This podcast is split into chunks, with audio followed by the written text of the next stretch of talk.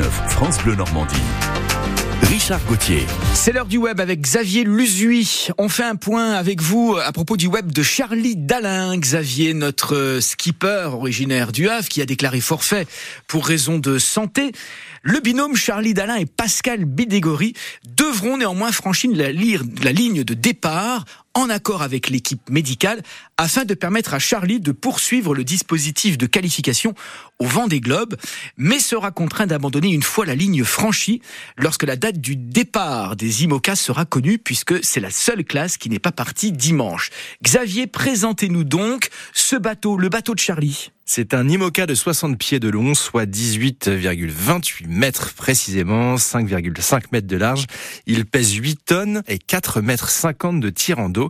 À l'intérieur de ce bateau, il y a deux zones protégées, un cockpit qui doit faire entre 4 et 5 mètres carrés, dans lequel il y a les winches et tous les cordages, ainsi que les afficheurs pour la vitesse du bateau, la vitesse du vent, un écran d'ordinateur, un écran radar, ainsi que la barre. Ah d'accord. Et à l'arrière, alors ça ressemble à quoi ce bateau? À l'arrière euh, du bateau, il y a une zone qui fait 4 mètres carrés que l'on appelle la studette.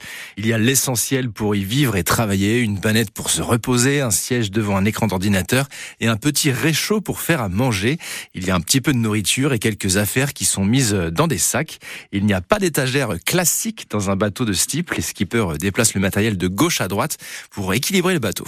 Il y a des choses euh, à ne pas manquer sur les réseaux à propos de Charlie?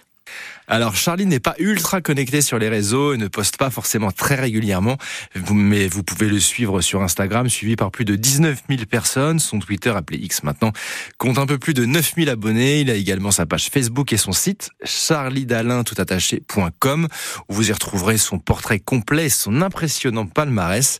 Pour ne citer que ces dernières années, il a été deuxième au Vendée Globe en 2020-2021. Il a été vainqueur de la Rolex Fastnet Race, deuxième de la Jacques Vabre est champion du monde de la classe IMOCA avec Paul Mella. L'année dernière, elle a été notamment deuxième sur la route du Rhum et cette année encore vainqueur de la Rolex Fastnet Race dans la catégorie IMOCA avec Pascal Bidégory. Merci Xavier Luzui.